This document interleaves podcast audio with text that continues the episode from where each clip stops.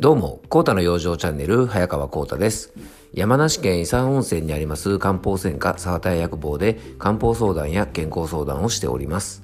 この番組は毎日10分、皆様の心と体の健康のサポートになるような情報を、私、漢方の専門家、国際中医専門員の早川コータと、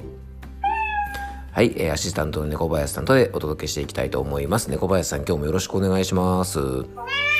はい、よろしくお願いいたします。えっと、まずはね、6月もですね、もうすぐね、前半戦が終わろうとしてますのでね、ちょっとあの告知の方だけさせてください。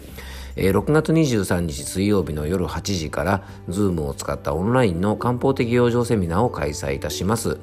今回のテーマは、美容と健康の基礎ともいえる非常に大切な場所、腸について。えー、腸活と言われるですね、腸の調子を整える養生法などをですね、えー、漢方的な体質別、体調別にいろいろご紹介したいと思っております。参加ご希望の方は、えー、沢田屋オンラインセミナー専用ホームページ、えー、リンクをですね、番組詳細の方に貼り付けておきますので、えー、ぜひそちらの方をご覧いただけたらと思います。沢田屋オンラインセミナーで検索していただいても大丈夫です。この番組のリスナーの方と直接お話ができるね、本当にあの貴重な場だと思ってますのでね、僕も毎回楽しみにしておりますので、えー、皆様のご参加を心よりお待ちしております。はい、猫林さんも心からお待ちしております。はい。えー、それではですね、えっと、今日のお話なんですが、気温がね、だいぶ上昇してきましたが、最近皆さん、あの、お肌の調子はいかがでしょうか？一般的にはこれからの時期お肌のケアというと日焼け対策がメインになってくると思います。確かに日焼けによる夏の肌トラブルも非常に多いですよね。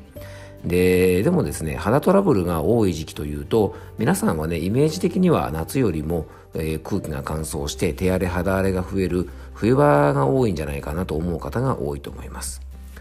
確かに冬場は空気の乾燥あとま冷えにより、え、血行不良にもなりやすいため、ま、お肌に潤いとかですね栄養が行き届きにくい、え、ま、非常にこう肌荒れしやすい季節ですよね。でそれに対してですね春から夏にかけては気温も上昇して湿度も高くなるので肌がベタついてですね体臭とかは気になる時期なんですが肌荒れっていうイメージとはねあんまりあの皆さん持っていないかもしれません。特にこれからやってくるですね夏という季節は汗をかくので、まあ、肌をね清潔にしておきたいというスキンケアがメインとなりですね肌に潤いを与えるスキンケアが割とこうねおろそかになっちゃう。要は肌の状態を清潔にしておこうというところにはですねベクトルが向くと思うんですが肌を潤しておこうっていうねあの方向へはあんまりベクトルが向かないんじゃないかなと思います。で去年からですね新型コロナウイルスの影響で暑い夏でもですねマスクをしなければいけなかったりとか常にアルコールなどの消毒液を使い続けなければいけないとか、まあ、今のね社会的な環境ならではのスキンケアもですねこの夏には加わっているので、えー、非常にですねこれから暑くなってくる時期のスキンケアって大事だと思います。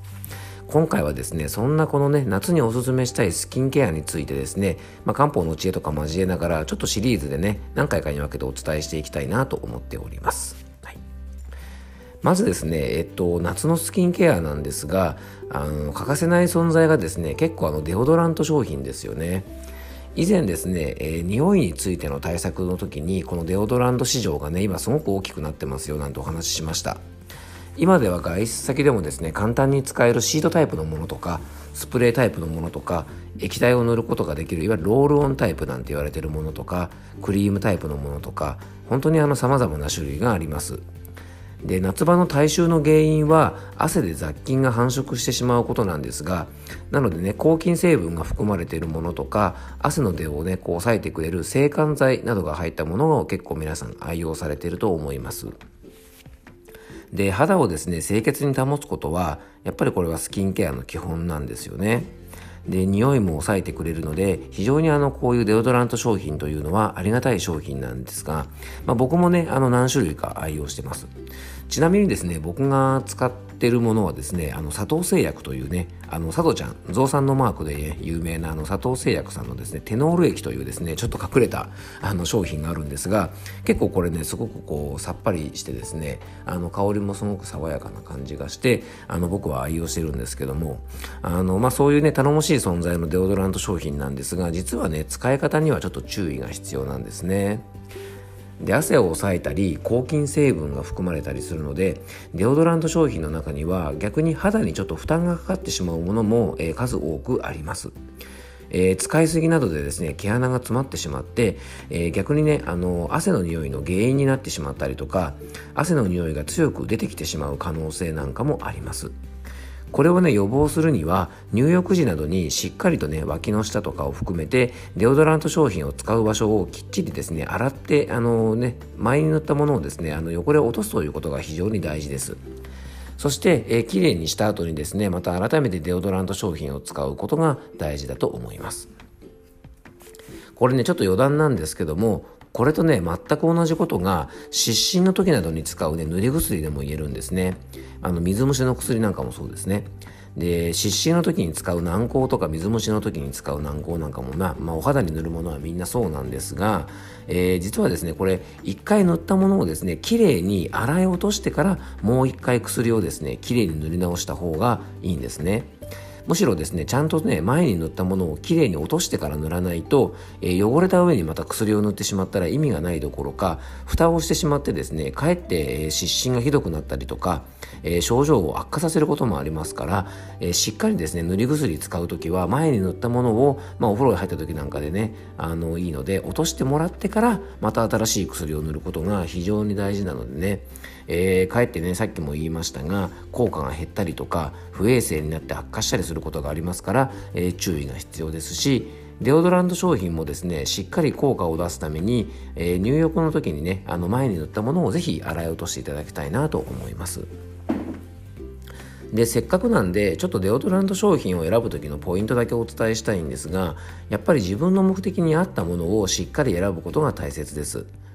脇汗とかですね汗がたくさん出てしまいやすい方は制汗成分というものが含まれているものを選んだりとか例えばね脇がなんかになりやすい方は脇がの匂いとですねデオドラント商品の匂いが混じるとすごくねきつい匂いになってかえってねあの匂いをこうね、えー、際立ててしまう場合もありますから無効タイプのものなんかを選ぶのもいいですよね。あとデオドラント商品の中には今クールタイプ清涼感がすごくあるものを売りにしている商品が非常にたくさんあるんですがこのねクールタイプというのは刺激もすごく強いのでもともと肌の弱い方はですねこの刺激の強いものなんかには注意が必要だと思います。できるだけ肌質に合ったものを選んだりとかあと使う際はですねあんまりこうねゴシゴシゴシゴシ力を入れすぎて、えー、吹きすぎたりしないように肌の良い方は是非ご注意していただきたいなと思います。あとデオドラント商品の使い方のポイントなんですが、えー、外出先ではですねデオドラント商品を使う順番なんかも大事なんですね。まずはデオドラントシートのようなものでね、まあ、汗を拭き取ったりとか汚れを拭き取ってまずあのね清潔に、しておくことが大事です。でその後に、えー、スプレーとかねクリームとか液体状のものを使わないとですね汗をかいた状態でスプレーしたりねそういう塗ったりするものを使うとですね汗と混じり合ってしまって匂いが強く出たりとかですね逆効果になってしまうこともあるそうなのでできるだけですねシート系のものなんかを使って肌をきれいにしてから、え使うようにするといいと思います。えまずはですね夏場皆さんが日常的に活用するデオドラント商品について触れてみましたが、えー、最初にですねスキンケアというと冬場の保湿がメインで夏はそうでもないと思っている方が多いなんて話をしましたがね実は夏こそある意味お肌が一番働く季節と言えると思います。えー、寒い時期はですね、えー、肌は毛穴を閉じてね体の熱を外に逃さないようにしますが夏はですね実は体温を一定に維持するために毛穴を全開にしてですねあの本当に一生懸命働いて発汗して体の中に熱がこもらないように調節してくれてる時期なんですね。なので夏場は体温調節で発汗を促すため実は肌が最も活動する時期と言えると思います。えー、体温を適切に調整するためにも良い肌の状態を維持するためにも非常にですねこの肌の状態を整えておくということが大事なんじゃないかなと思います。で夏はですね汗をかいて体温を調節するだけではなく今エアコンとかでね急に肌を冷やされたりしてしまってですね結構ダメージを受けやすいので、えー、このね夏ならではの寒暖差も肌へのダメージにもなりますからしっかり日頃からスキンケアしておくことが大事です。で、暑さでですね、体力が低下してしまうと、中医学ではですね、気というね、体の元気の源になるようなものが消耗してしまい、元気不足でね、皮膚を引き締めたりする力も低下して、汗がたくさん漏れたりするなんていうふうにも考えますから、まあ、体調をですね、全般的に整えておくことが大事だと思います。えー、次回はですねもうちょっと具体的にじゃあ、えー、夏のスキンケアでどういう養生があるのかということをねお話ししていきたいと思いますので、えー、またよかったら明日もぜひお聴きください。えー、心や体の不調でご相談ご希望の方は、えー、僕のお店のホームページからお気軽にお問い合わせください。オンラインでの漢方相談もしております。ノートのオンラインマガジンほぼ日刊コータの養生通信では心と体の健康に関するコラムをほぼ日刊で配信しております。マガジンをご購入いただくとノートで配信するすべての有料記事が月額500円でご覧いただけます。月に100円の有料記事をですね20個以上は配信してますのでかなりお得なマガジンとなっておりますさらにマガジン定期購読の方には驚きの特典として参加費が1回1000円の僕のオンライン養生セミナーに無料でご参加いただけますので、えー、ぜひノートのマガジンの定期購読の方もご利用ください。ノートのリンクも番組詳細の方に貼り付けておりますのでそちらからよかったら覗いてみてください。